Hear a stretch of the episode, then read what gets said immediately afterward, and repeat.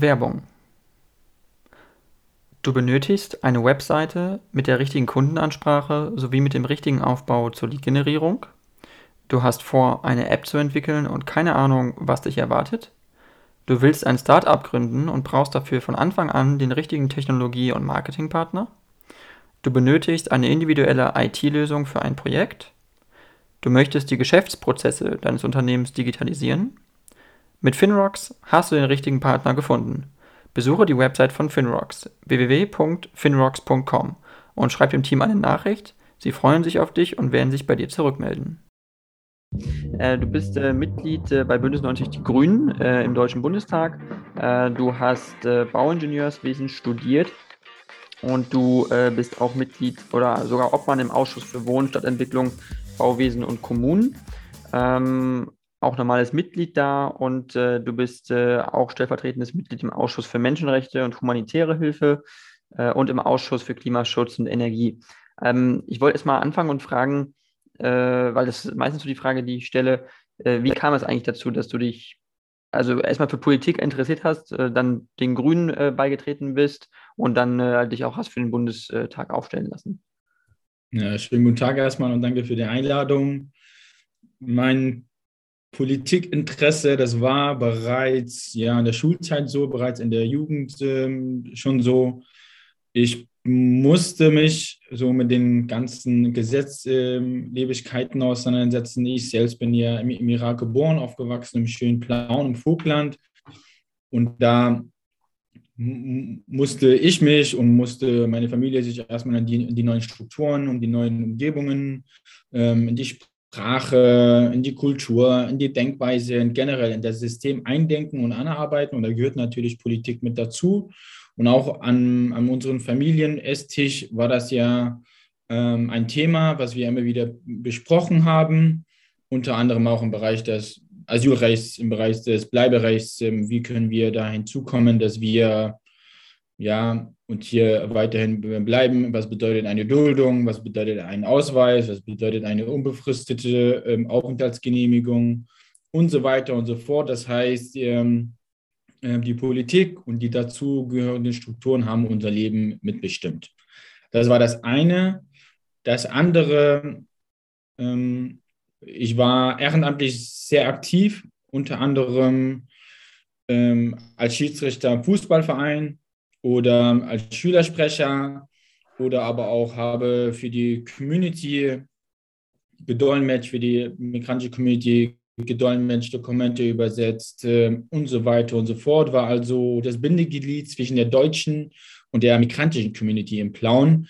Musste also auch relativ früh Verantwortung übernehmen, nicht nur für mich selbst und für meine Familie, sondern wie gesagt für eine gesamte Community.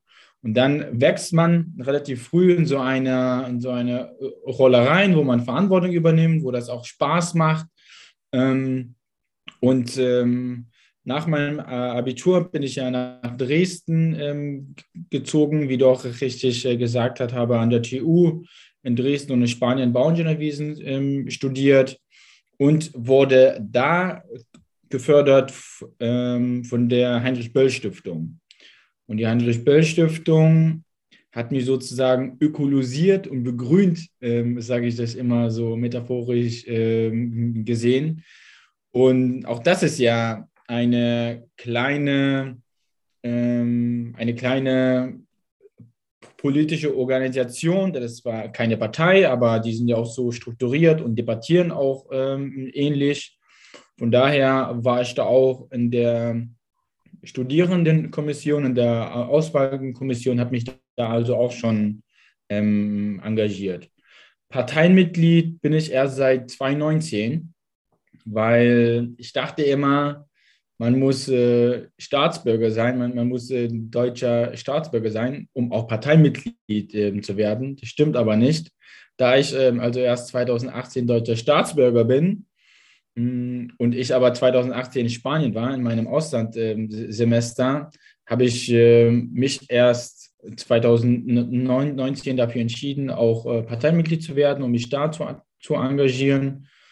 Und ähm, daraufhin wurde ich ähm, aufgrund meines parteilichen Engagements, aber auch um, aufgrund meiner Narrative, die ich habe, wurde ich äh, 2020 gefragt, ob ich Interesse habe, zu kandidieren für die Bundestagswahl. Und nach unzähligen Gesprächen, nach zwei Workshops mit einem ehemaligen Bundestagsabgeordneten, wo, wie es so ist, ein Mandat zu haben im Bundestag, aber auch mit der jüngsten sächsischen Landtagsabgeordneten, wie es so ist, als junge Person politische Verantwortung zu, zu übernehmen, habe ich dann meinen, meinen Namen in den Ring geworfen. Und dann hat es tatsächlich auch geklappt bei, der, bei meiner ersten Bundestagswahl überhaupt, wo ich wählen konnte. Wie gesagt, ich bin da seit 2018 deutscher Staatsbürger und ähm, 2017 war, waren ja die letzten Wahlen und 2019 waren in Sachsen Landtagswahlen, kommunalen Wahlen, aber auch äh, mit ganz Europa die Europawahlen. Und äh, bei meiner ersten Bundestagswahl 2021 hat es tatsächlich auch äh, geklappt, dass ich jetzt Abgeordneter bin im 20. Deutschen Bundestag für die Partei und in der Fraktion Bündnis 90 Die Grünen. Mhm. Okay, und das heißt, ähm, da gab es dann sozusagen auch schon, weil, weil, weil, du kommst aus dem Irak, das heißt, du bist da auch aufgewachsen. Ähm, dein politisches Engagement, sage ich mal, oder hattest du dich schon politisch damals schon auch ähm, interessiert, auch im Irak, sage ich mal? Und ähm, mich würde vielleicht auch mal interessieren, wie das ist äh, von den politischen Verhältnissen, was man im Irak so, so hatte, was man so an Parteien wählen konnte. Ähm, ist das vergleichbar wie in Deutschland? Gab es da auch eine Partei, die so auch wie die Grünen ist zum Beispiel, äh, eine Partei wie die SPD oder wie war das da so, so aufgebaut? Genau, ich bin mit zehn nach Deutschland gekommen, das heißt, äh, so viel Politik steckt okay. Äh, bei einem zehnjährigen nicht so drin. Ich war aber vor, vor einem knappen Monat bei meiner ersten Delegationsreise im Kurdistan im Irak wieder als Abgeordneter und habe mir da natürlich die, die, hm, die Situation mir angeschaut. Es ist so, dass ähm, ähm, im Irak gibt es ja auch eine extrem große parteiliche Vielfalt. Die ist kombiniert äh, mit den Religionszugehörigkeiten oder mit ähm, vielen Orten, das heißt, ähm, in welcher Region, welcher Partei sozusagen ähm, am stärksten ist oder federführend ist. Ähm, ähm, es gibt die KDP, ähm, ähm, die geht so als ähm, die Familie von den Barzanis, die bestimmt sozusagen die, die Partei der KDB, die sind auch in der Region Kurdistan, haben die auch die Mehrheit. Ähm, dann gab es vorher, also als ich da geboren bin, die ehemalige Baath-Partei. Die Baath-Partei war die Partei, von Saddam Hussein. Ähm, das heißt, etwas konservativ, sunnitisch ähm, geprägt. Und der Irak hatte letztes Jahr im Oktober Wahlen, Nationalwahlen. Und ähm, leider haben die es bis heute noch nicht geschafft, eine Regierung zu bilden, weil ich einfach ja, die, die, ähm, die sich im Bereich der Koalition noch nicht einigen. Ähm, dieses Phänomen hatten, hatten wir ja auch vor, vor zwei Legislaturen, da sich auch auf die Regierungsbildung etwas hingezogen hat. Aber genau, die, die Situation ist da hochspannend, ähm, auch pol politisch, aber auch im Bereich der Klimakrise. Der Irak ist, ähm, ist das Land, was am fünfthärtesten betroffen ist von der Klimakrise weltweit. Ähm, es gab bisher in den ersten sechs Monaten neun Sandstürme. Die Wasserknappheit ist da ein riesengroßes Thema.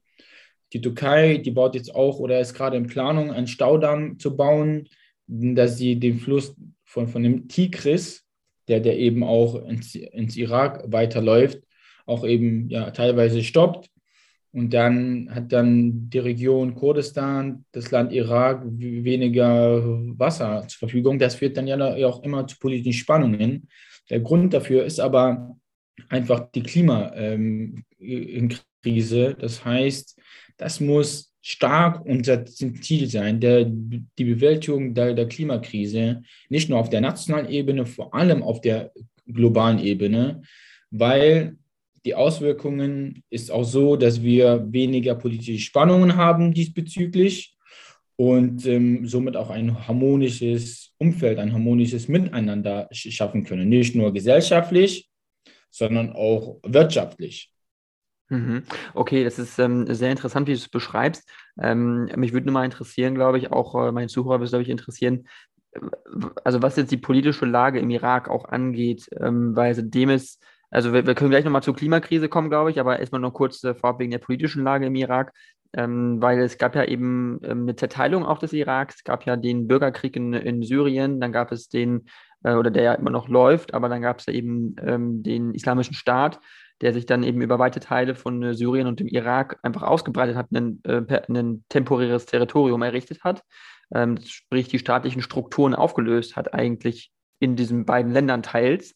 Ähm, wie, was ist dein Eindruck, wie gut hat sich der Staat äh, seitdem erholt und äh, die politische Funktionalität? Funktioniert das trotzdem alles noch mit Verwaltungen und ähm, Behörden und so oder wie, wie, wie ist das so? Also Fakt ist, den, den Daesh, also die IS, die gibt es noch. Ähm, die sind jetzt, jetzt nicht komplett ausgerottet. Fakt ist aber auch, ihr Territorium hat sich ver verringert.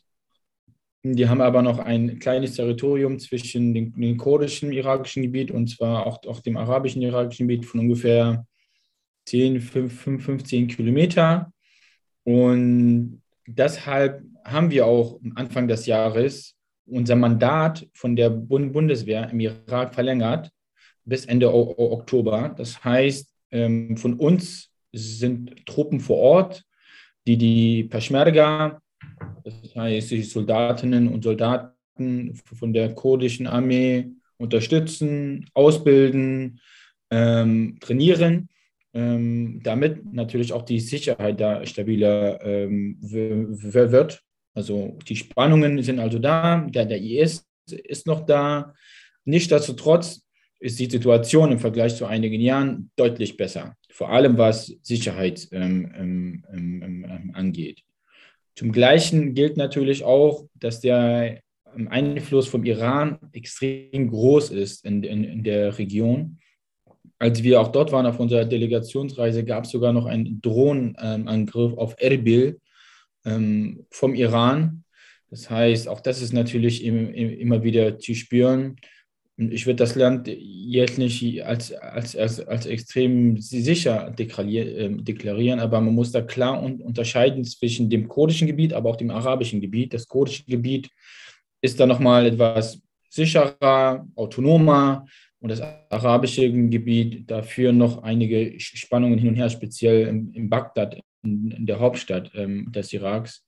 Und da mh, gilt natürlich auch, auch andere Sicherheitsstufen vom Auswärtigen ähm, Amt. Mhm. Nichtsdestotrotz ist es so, dass, dass einfach die Sicherheit die, die Basis ist für alles, was darauf kommt. Zum Beispiel für die, für die Wirtschaftlichkeit, wenn das Land sicher ist, dann trauen sich auch ausländische InvestorInnen, dann trauen sich auch Nationen in der Region im Irak auch zu investieren. So, dann gilt, dann bedeutet ja auch, dass die Menschen vor Ort etwas ähm, dafür haben, dass die Nation ähm, was dafür hat. Und das stärkt natürlich auch den, den Zusammenhalt vor Ort. Wenn das Land aber nicht sicher ist, dann fehlt sozusagen das Fundament für alles, was da drauf gebaut ist, weil du musst dich immer wieder hinsetzen, immer wieder Gedanken machen, okay, wer kann mich angreifen, wer kann mich nicht angreifen, wie, wie muss ich meine Stellung halten und so weiter und so fort. Die Fragen, die begleiten dich ja in deinem Tagesgeschäft und demzufolge fehlt dir genau die Zeit, dir Strategien zu, zu entwickeln im Bereich der Klimakrise, im Bereich irgendwie, ähm, wie schaffe ich, dass ähm, mein Bildungssystem besser wird, wie schaffe ich, ähm, dass ich hier eine Diversität hinbekomme im Vergleich zum ländlichen Raum und der Großstadt und so weiter und so fort. Die eigentlichen Probleme vor Ort, das fehlt einem, einem natürlich, wenn die Region nicht stabil ist. Mhm, definitiv. Ähm, es ist absolut äh, problematisch, glaube ich, dass man eben sozusagen auch in Deutschland wenig Bewusstsein, glaube ich, äh, noch hat für die innenpolitische Lage im Irak. Ich glaube, dass seitdem der IS da äh, großenteils geschlagen ist, sage ich mal, ist das ja auch kaum noch Debatte, sage ich mal. Ähm, auch Syrien ist, glaube ich, kaum noch, kaum noch Gegenstand von Debatte. Natürlich haben wir den Krieg in der Ukraine, aber deswegen hat ja der Bürgerkrieg, sage ich mal, äh, in Syrien nicht aufgehört. Der Bürgerkrieg im Jemen hat deswegen auch nicht aufgehört. aber erreicht ganz wenig in Deutschland irgendwo, ja, die meisten Leute. Was, was glaubst du, woran liegt das so? Was ist da das Problem, dass die Leute zu wenig Bewusstsein für, den, für Konflikte und Probleme im, im Nahen und Mittleren Osten haben? Ich glaube, ein Hauptargument einfach, weil, weil, weil ähm, es bei uns einfach etwas brodelt. Das ist die Ukraine, die, ist einfach näher als uns, es beschäftigt uns viel, viel mehr als die, die Nationen, die, die geografisch gesehen etwas weiter von, von uns weg sind. Ähm, oder auch die Corona-Krise, das kommt jetzt immer wieder auf. Das heißt, wir haben einfach national gesehen auch unsere großen Baustellen, die wir anzugehen haben. Ich rede noch gar nicht von der Energieversorgung, speziell im Winter, was, was das Gas angeht und so weiter und so fort. Du merkst also ähm, selbst, wir haben national gesehen Probleme anzugehen und haben dementsprechend weniger, weniger Sichten, weniger Perspektiven, vor allem medial, um diese Sicht äh, nochmal zu verstärken. Das bedeutet aber nicht, dass, wir sie in Vergessenheit geraten sollen. Wir haben die Strukturen, das Auswärtige Amt ähm, zum, zum Beispiel, das ist ja unser Außenministerium und auch, und auch dafür zuständig, dass sie auf der globalen Welt, weltweit unsere Stellung hält, dass wir Informationen haben, dass wir die natürlich auch national äh, weitertragen. Ähm, ich, zum Beispiel das Thema Afghanistan das kommt jetzt mehr, mehr hoch, dass wir, weil die, die, die Taliban herrscht da noch immer noch. Und ähm, wir haben immer noch Ortskräfte vor Ort. Wir haben im, immer noch nicht die Situation der Frauen vor, vor Ort ähm, gestärkt. Das ist auch eine riesengroße Baustelle, die dem die medial zurzeit überhaupt nicht ähm, ähm aktiv ist. Oder auch die Asylproblematik und die Geflüchtetenpolitik. Moria gibt es noch. Wir haben, wir haben immer noch Pushbacks zu verzeichnen. Du merkst also, es gibt eine Handvoll, eine Handvoll ähm, ähm, Probleme, die es weltweit gibt. Aber die Konzentration darauf liegt leider aktuell auf der nationalen Ebene und auf die Probleme, die uns hier vor Ort ähm, begleiten. Von daher, ja, man hat einfach auch nur ein begrenztes Zeitbudget. Das merke ich auch als Bundestagsabgeordneter. Ich bin ja eigentlich, ich bin eigentlich, sondern ich bin Baupolitiker, konzentriere mich, wie, wie wir diese Themen national umsetzen. Hätte, hätte, hätte ich mehr Kapazitäten, dann hätte ich natürlich auch für die Region Irak, im Bereich Syrien, auch, auch die Thematik ähm, in, in Israel und Palästina, auch da, da sind fürchterliche ähm, Kämpfe, die da gerade von ähm, ja, ähm, brennen. Das Thema Afghanistan habe ich angesprochen und so weiter und so fort. Man, man hat aber, wie, wie, gesagt, einfach nur ähm, begrenzte Kapazitäten, die, die man noch priorisieren muss und priorisieren soll. Aber nichtsdestotrotz haben wir auch, auch andere in der Fraktion, auch andere in der Bundesregierung, die das äh, tun sollten. Hm. Und auch, ja. Genau, und auch, auch die aktuelle Bundesregierung sollte natürlich auch äh, das im Fokus haben, denke ich mal. Natürlich, wir ist ja jetzt auch eine grüne Außenministerin, gibt es ja jetzt auch im Prinzip. Deswegen ist es ja so, dass das natürlich auch wichtig ist. Ich denke, es ist natürlich auch schwierig als Außenministerin, äh, alle Brandherde in der Welt, die es gibt, alle Konflikte wirklich, sage ich mal, im Blick zu haben und da Leute hinzusenden und zu gucken, was man machen kann. Ähm, deswegen ist es alles ein total weites Feld. Ich wollte nur noch äh, zwei Punkte eigentlich gerne ansprechen, also was den Irak angeht, ähm, weil es da ja auch innenpolitisch äh, dieses Problem gibt, dass es eben in dem Land selber, wie du sagtest, Sunniten gibt, es gibt Schiiten, sprich die beiden religiösen dominanten Bereiche im Islam, und dann gibt es noch die, ähm, die Kurden im Norden, glaube ich. Ähm, wie sehr ist das noch Thema im Irak? Wie sehr ist das aktuell? Wie sehr ist das äh, nach wie vor ein gesellschaftlicher, gesellschaftliches Problem, vielleicht auch gesellschaftlicher ähm, Sprengstoff? Ich würde das nicht als Sprengstoff ähm, bezeichnen, aber das ist an den politischen Verhandlungstischen schon ein Punkt, dass, dass natürlich ähm, die Sunniten einen Posten abbekommen und die Schiiten einen Posten abbekommen und die Kurden einen Posten abbekommen. Am besten noch ähm, die Minderheiten vor Ort, das sind die Jesiden, die Christen und so weiter und so fort. Ähm, ich weiß jetzt, dass es im kurdischen Parlament wirklich Quoten gibt. Quoten gibt für, für die Minderheiten. Da haben die die aus Halabja, die, die haben da eine, eine Mindestquote, also die sagen, im Parlament sollten mindestens zwei Abgeordnete aus der Regierung kommen oder so viele Abgeordnete von, von den Jesiden äh, ver, äh, vertreten, also von den Minderheiten. Ich weiß, dass dieses Thema dass es gibt, aber ähm, auf den Verhandlungstischen ist, ist genau das natürlich auch zur Debatte. Wo, woher kommen die Menschen? Sind, sind alle Religionsgemeinschaften in einer Nation vertreten? Sind alle Sprachen vertreten? Sind alle Regionen ähm, vertreten? Aber die Debatten, die führen wir auf der Bundesebene hier ja auch. Hier ja auch. Wir, wir haben ja auch, auch eben debattiert, ähm, ähm, bezüglich Ministerinnen und Ministern ist Ostdeutschland gut vertreten, ist Westdeutschland gut vertreten, ist Bayern gut vertreten und so weiter und so fort, weil die Debatten, die führen wir auf, auf, auf, auf der Bundesebene ja auch. Von daher gehört es ähm, einfach in diesen politischen Milieus, in diesen politischen Debatten mit dazu. Und das finde ich auch richtig so. Mhm, absolut. Also regionale Repräsentierung ist ja quasi auch essentiell, sage ich mal, für die Menschen, dass sie sich auch dann wirklich damit identifizieren können, was dann auch ähm, politisch so passiert. Ähm, jetzt, bevor wir eigentlich in das Thema einsteigen, was ja eigentlich dein äh, politischer Schwerpunkt ist, und zwar Baupolitik, wollte ich nur noch eine, eine Frage stellen, eben zur, zur Klimakrise, weil du es eben gesagt hattest, der Irak ist ein heißes Land, da ist äh, viel Sonne, viel Wüste natürlich auch oder, oder teilweise eben sehr trocken. Ähm, auch wenn man zum Beispiel die Wetter-App mal äh, öffnet oder so auf dem Handy und sich mal auch die arabische Halbinsel anguckt, da sind es ja jetzt auch schon im Juni äh, dauerhaft wochenlang 40 Grad plus. Ähm, also wie, wie kann man eigentlich bei solchen Temperaturen dauerhaft klarkommen, sage ich mal? Äh, wir merken es ja jetzt hier in Deutschland auch schon. Hier haben wir den Sommer jetzt schon im Juni. Seit Wochen ist es super heiß, es ist total trocken, es kommt kein Regen runter. Ähm, wie, wie geht man mit so einer noch krasseren Hitze um, sage ich mal, und, und, und auch perspektivisch?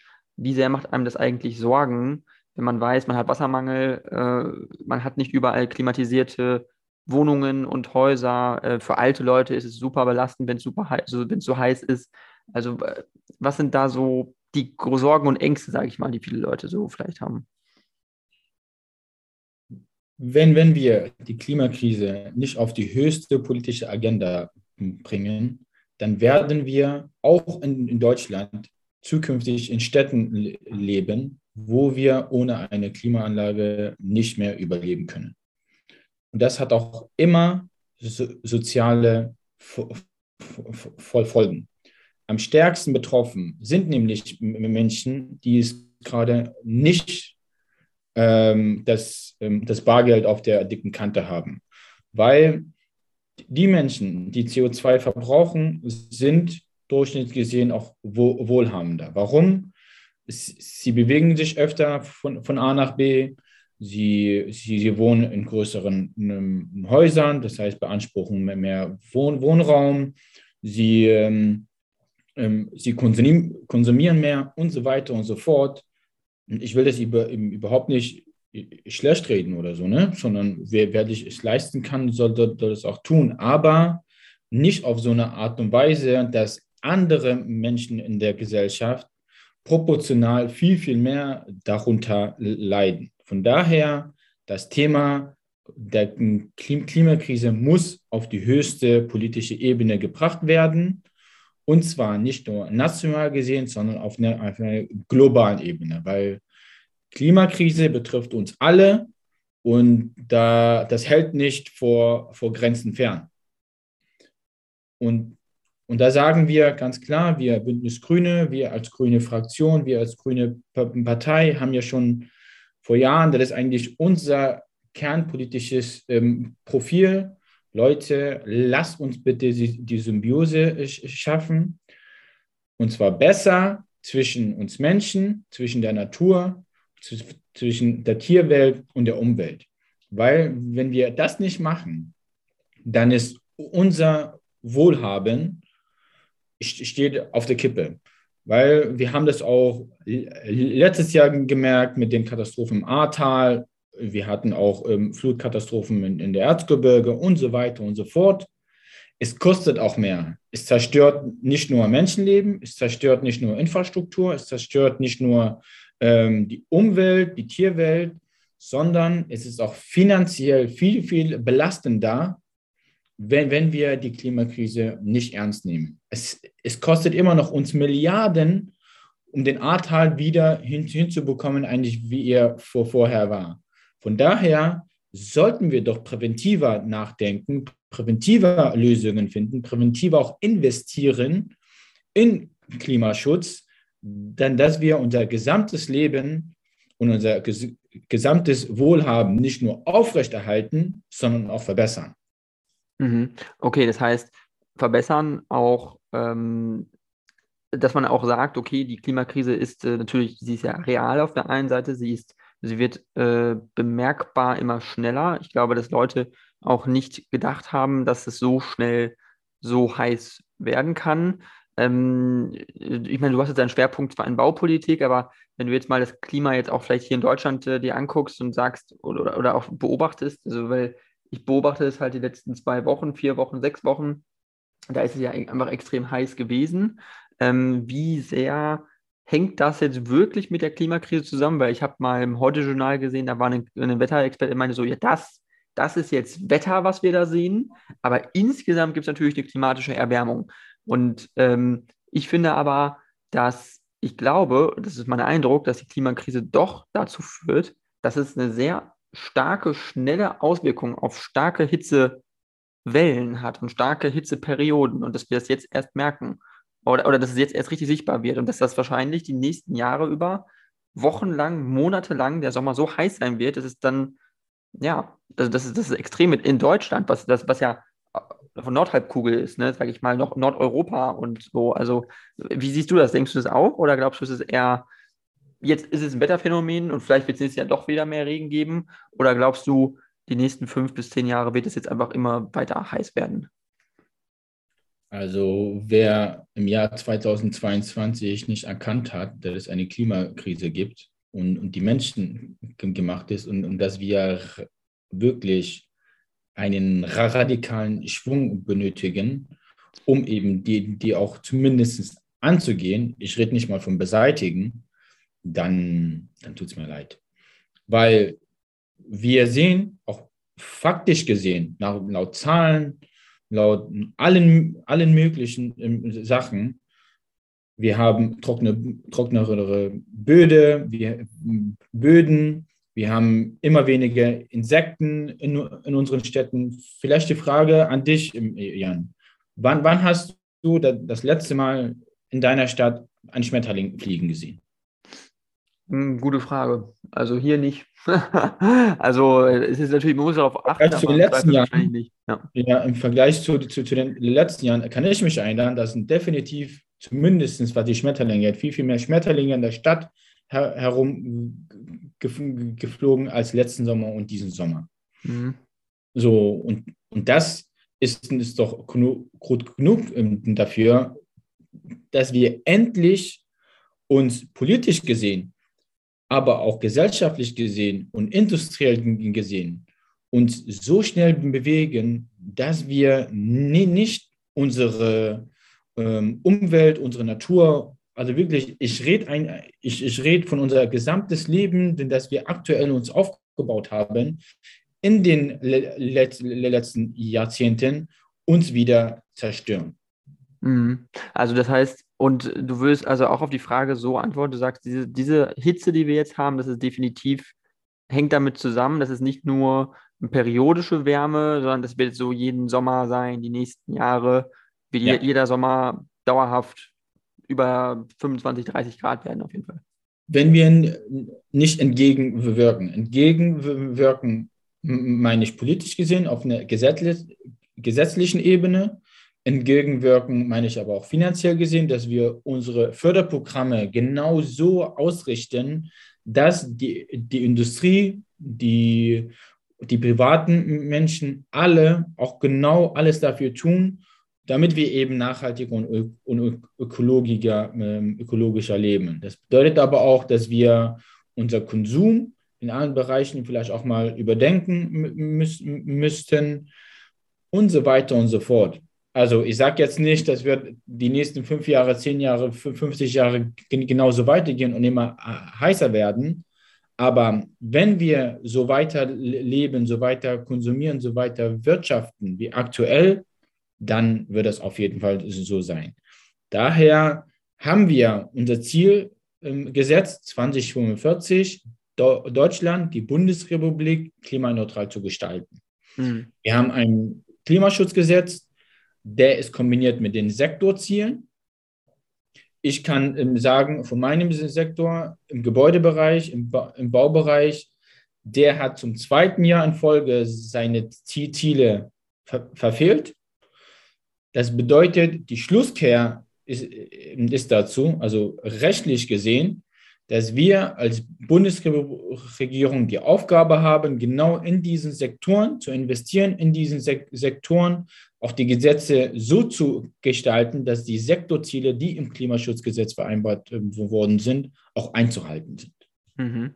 Okay, weil das ist äh, genau ein wichtiger Punkt, den du ja ansprichst mit den Zielen, also die Klimaziele, äh, Klimaneutralität bis 2045 ähm, es gibt da ja jetzt auch Ziele von der EU zum Beispiel. Der Verbrenner soll äh, abgeschafft werden, ist ja jetzt noch Gegenstand von einer äh, Debatte auch, aber das ist ja ein wesentlicher Bestandteil dessen, dass wenn der Verbrennungsmotor abgeschafft wird, dass dadurch halt die klimaneutrale Mobilität zumindest erstmal erreicht wird.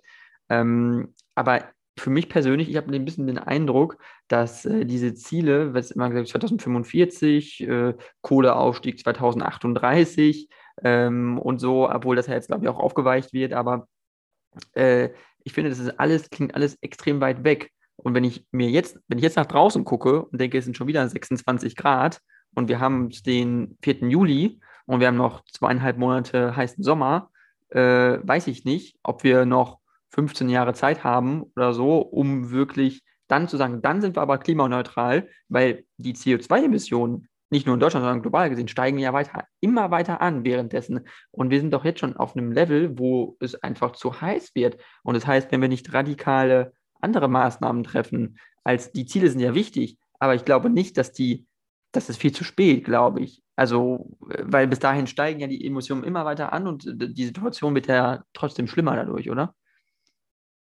Ähm, vielleicht, also du, du hast jetzt mehrere Aspekte angesprochen. Punkt Nummer eins. Es ist so, wir, wir brauchen sowohl kurzzeitige Lösungen, aber auch die langfristigen, klaren ähm, Ziele.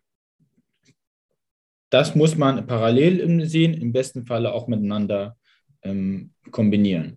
Wir haben auf, auf der EU ein Green New Deal, da unter anderem, was da, was da drunten, drunter ist, das hast du auch gerade gesagt, den, den Ausstieg von den Verbrennungs- Motoren. Das bedeutet aber auch, wenn, wenn wir unsere Ziele erreichen, brauchen wir kurzfristige ähm, Lösungen bis dahin. Das bedeutet, wir im Gebäudebereich, was wir mal machen, wir, wir setzen unsere Förderprogramme, das haben wir seit, seit April diesen Jahres auch getan.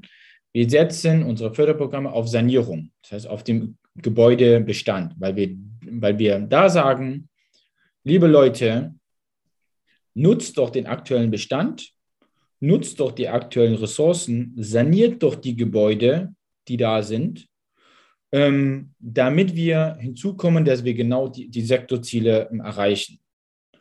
Wir, wir sagen aber auch, der Neubau ab dem 01.01.2023 nächsten Jahres soll klimaneutraler werden. Das bedeutet, jedes Haus, was neu gebaut wird, ähm, soll mit einer ähm, Effizienzhausstandard ähm, 55 ähm, gebaut werden. Jedes Haus, was, ähm, was neu gebaut wird, soll eine Solardach haben, soll eine Wärmepumpe haben, was mindestens zu 65 Prozent aus den erneuerbaren Energien auch produziert wird. Genau, das sind genau die Punkte, die wir kurzfristig eben ansetzen, sowohl rechtlich gesehen, auf einer gesetzlichen Ebene, aber auch auf einer finanziellen Ebene. Das, das gehört auch immer dazu, weil unsere Aufgabe ist auch genau zu subventionieren, zu unterstützen, damit diese Technologien, diese Prozesse, diese Ideen auch in der Industrie auch normal werden, um eben unsere Ziele zu erreichen, unsere langfristige Ziele zu erreichen, wie ich bereits gesagt habe, Deutschland klimaneutral machen 2045. Das Gesamte hat doch, hat doch das Narrativ, dass wir unser Wohlhaben nicht nur aufrechterhalten, sondern auch effektiver gestalten. Und dass wir die Technologien, die nachhaltig und ökologisch ähm, sind, auch wirtschaftlich gesehen, sich langfristig viel, viel mehr, mehr lohnen, dass man damit mehr Geld macht als mit, als mit ähm, konservativen und mit Erdölbasierten und mit Petrobasierten ähm, Prozessen, ähm, Baustoffe und so weiter und so fort. Dann, das, ist, das ist also unsere Aufgabe der Bundesregierung, genau das zu fördern und das andere so sehr ähm, ja, bestrafen, klingt hart, aber zu regulieren, auch, auch auf einer steuerlichen Ebene, dass das auch finanziell steuerlich unattraktiver wird im Vergleich zu den Maßnahmen, die eben uns genau zu dem Ziel führen, Deutschland 2045 klimaneutral zu machen. Mhm. Okay, das heißt also äh, Maßnahmen auf jeden Fall. Maßnahmen im Bau, äh, Ziele vorgeben, auch äh, es attraktiver machen, vielleicht auch für Leute, die jetzt neu bauen, dass sie eben, eben diesen Standard einhalten, dass es auch finanzielle Anreize gibt für äh, Firmen, die ja ähm, Elemente herstellen für den Bau, sei es jetzt irgendwie Fenster, Türen oder Fassaden oder weiß ich nicht, was da alles reingehört, die Ziegel oder die Dachpfannen, sage ich mal, äh, dass das eben auch alles, weil, weil das zählt ja alles mit dazu, sozusagen. Wenn jetzt ja. das alles irgendwie weiß ich nicht, ähm, wenn die Ziegel jetzt auf eine total unökologische Weise produziert werden, bringt das, also macht das ja die gesamte Bilanz des, des Hauses halt trotzdem nicht so wahnsinnig gut am Ende. Ähm, aber äh, trotzdem nochmal die Frage, was jetzt die Klimaneutralität angeht in Zukunft. Glaubst du, wir sind auf einem guten Weg, äh, die zu erreichen, oder halten wir, sind wir noch zu, zu langsam oder zu, zu, zu vorsichtig? Ich bin kein großer Fan, ein großer Fan davon, zu, zu sagen, hier, die anderen haben Scheiße gemacht, die anderen haben, haben, haben keine gute Politik gemacht. Also dieses gegeneinander, gegeneinander ähm, spielen. Fakt ist aber leider, ähm, Jan, die letzte Bundesregierung und auch die davor haben es leider vercheckt, haben es leider ähm, ja ähm, ist nicht auf, auf der Reihe bekommen oder haben es auch, auch, ähm, auch nicht in, auf, aufs Auge gehabt, auf dem Schreibtisch gehabt, was auch immer, dass wir so einen radikalen Schritt machen. Unser Klimaminister Robert Habeck ballert jetzt wirklich jede Sitzungswoche ein Gesetz nach den anderen durch, damit wir unsere Ziele erreichen. Alleine in dieser Sitzungswoche nur im, im, in dem Ministerium von Habeck hauen wir zwölf Gesetze raus. Da, da sind wirklich immense, immense, immense Sachen, immense Prozesse, die dahinter stehen, weil wir, wir einfach so viel Aufholbedarf haben, um unser Ziel zu, zu erreichen, weil eben in den letzten Regierungen, in den letzten Jahren wir nicht darauf gesetzt haben und wir viel zu wenig dafür, ähm, investiert haben. Mhm. Ich kann, ich, kann nur, ich kann nur, wie gesagt, spe speziell zu, zu zum Gebäudebereich ähm, ähm, sprechen. Ähm, da wollen wir einfach mehr die Symbiose schaffen oder das ist einfach die Perspektive davon, dass wir schauen, wie kriegen wir es hin, dass wir unsere Gebäude im, im Bereich der Energie mehr hinzukommen zu erneuerbaren Energien. Das bedeutet im besten Falle hat jede, jedes Gebäude eine PV-Anlage auf, auf dem Dach, weil die Sonne, die ist frei verfügbar, die Sonne ist da. Lass uns doch einfach die Technologien, die wir haben, auch, auch nutzen, unsere eigene, eigene Energie zu produzieren, unsere eigene Energie zu verwenden. Im besten Falle auch sind wir so, so gut, dass wir sogar noch unsere, unsere eigene Energie in das öffentliche Netz einspeisen und sogar noch Gewinn machen und sogar noch Geld damit machen. Mhm. Das ist Nummer eins. Nummer zwei ist, wir müssen hin, hinzukommen, dass wir die Art, und, die Art und Weise, wie wir bauen, zirkulärer gestalten. Ich weiß nicht, ob, ob dir das Wort Cradle to Cradle ähm, was, was sagt, dass wir hinzukommen, so wenig Ressourcen wie, wie möglich aus der Natur zu verwenden, sondern mit den aktuellen Möglichkeiten, die wir haben, so zu bauen, dass wir auch langfristig gesehen es wieder verwerten können. Und da ist es ist ein entscheidender, entscheidender Punkt, gehört mit dazu, und zwar der Punkt der Digitalisierung. Und es ist leider gesehen, wir haben immer noch nicht bei allen Gebäuden oder bei ganz, ganz vielen, vielen Gebäuden nicht, haben wir keinen digitalen Zwilling.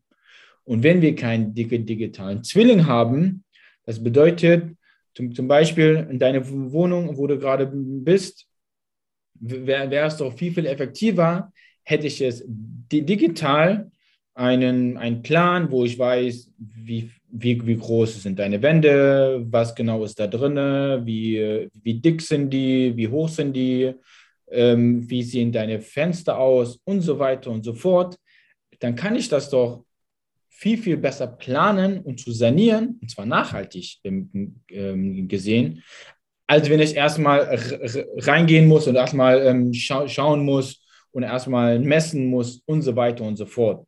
Es dauert länger und dementsprechend kostet es ist sogar mehr, weil alleine die Planungsphase so riesen, riesengroß ist.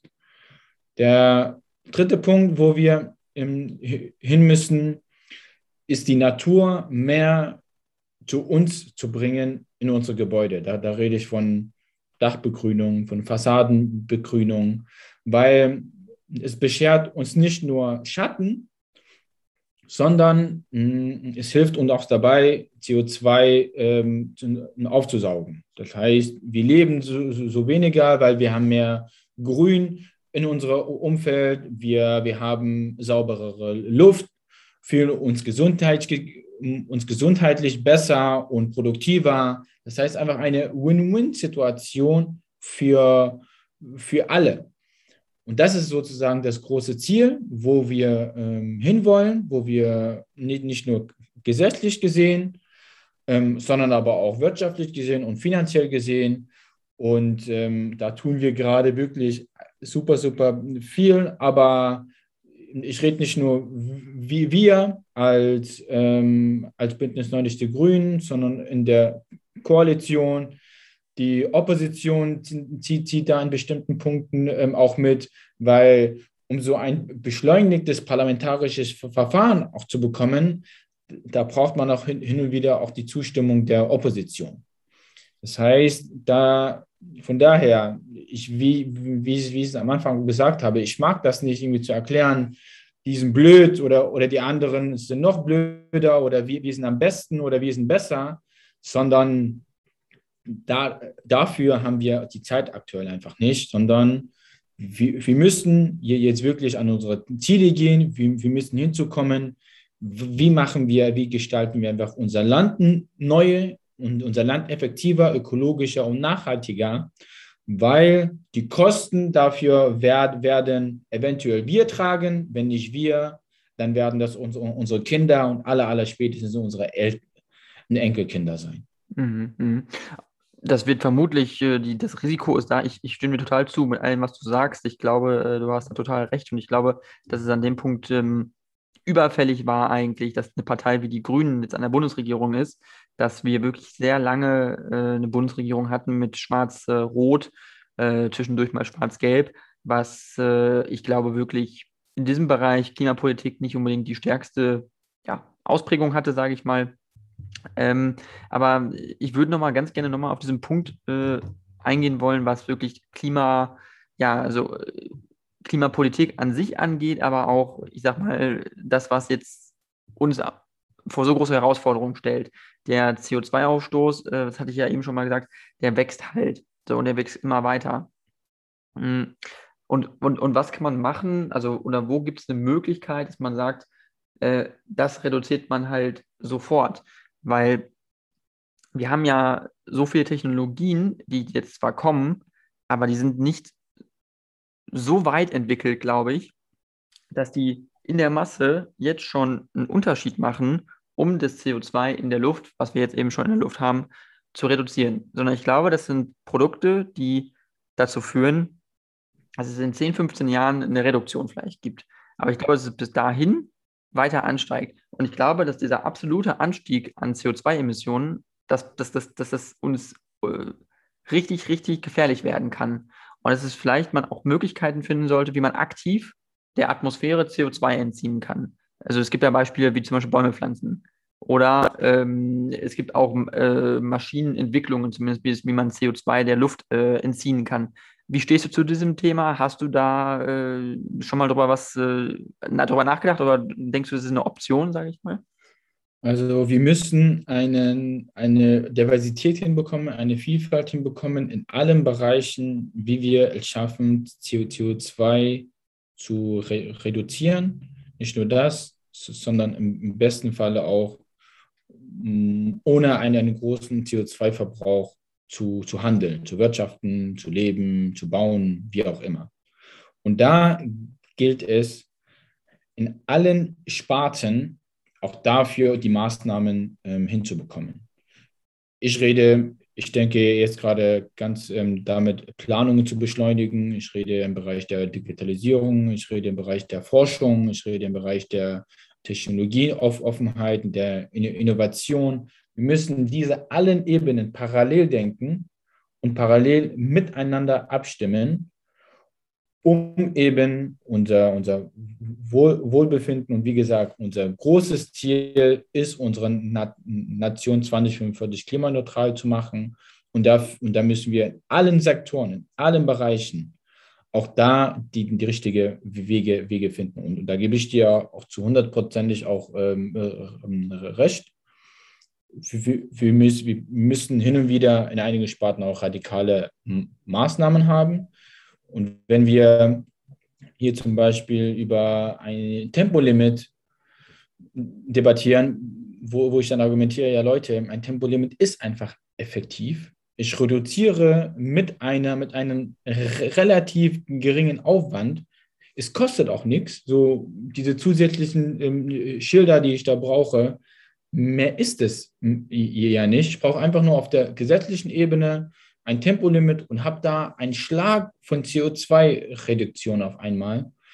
Aber wenn es eben so ist, auch Politik, und das muss man auch respektieren, und, und es auch akzeptieren, obwohl es manch, manchmal auch bei mir tatsächlich etwas schwer ist, es zu akzeptieren. Aber die Wählerinnen und Wähler, die Bürgerinnen und Bürger, Bürger haben, haben gewählt letztes Jahr. Die haben, die haben so, so, sozusagen eine, eine, eine Stimme ähm, ähm, ver, verordnet und so hat sich die Koalition gebildet. Und das muss man auch akzeptieren, dass, dass man Kompromisse auch eingehen muss und ähm, von daher, also ich persönlich bin der felsenfesten Überzeugung, dass, dass wir ein Tempolimit kurzfristig ähm, brauchen, um kurzfristig auch wirklich eine, eine, einen großen Teil der CO2 zu, zu ähm, reduzieren. Aber das ist auch part of the game. So, so ist es manchmal, wenn, wenn man Kompromisse eingehen, eingehen muss dass man auch ähm, hin und wieder auch Abstriche ma machen soll. Das klare Ziel ist aber bei allen drei Parteien in der Koalition vereinbart. Wir wollen Deutschland 2045 klimaneutral machen. Mhm. Und das ist so das Ziel und da wollen wir hoffen, dass wir da hinkommen und dass das äh, klappt. Ähm, ja, äh, ich äh, danke dir sehr für das Interview. Es war wirklich sehr spannend. Ähm, kurz äh, bevor wir jetzt wirklich jetzt komplett beenden, äh, wollte ich nur dir noch eine Minute einräumen, sage ich mal, wo du vielleicht ja, äh, noch äh, was zu dir sagen kannst als Person zu deiner Partei. Ich meine, jetzt sind im September ja auch Landtagswahlen in Niedersachsen. Vielleicht willst du da auch noch einen Werbeaufruf oder Wahlaufruf machen, dann kannst du es jetzt gerne machen, wenn du möchtest. Ja, Jan, also zunächst erstmal danke für, für das nette Gespräch.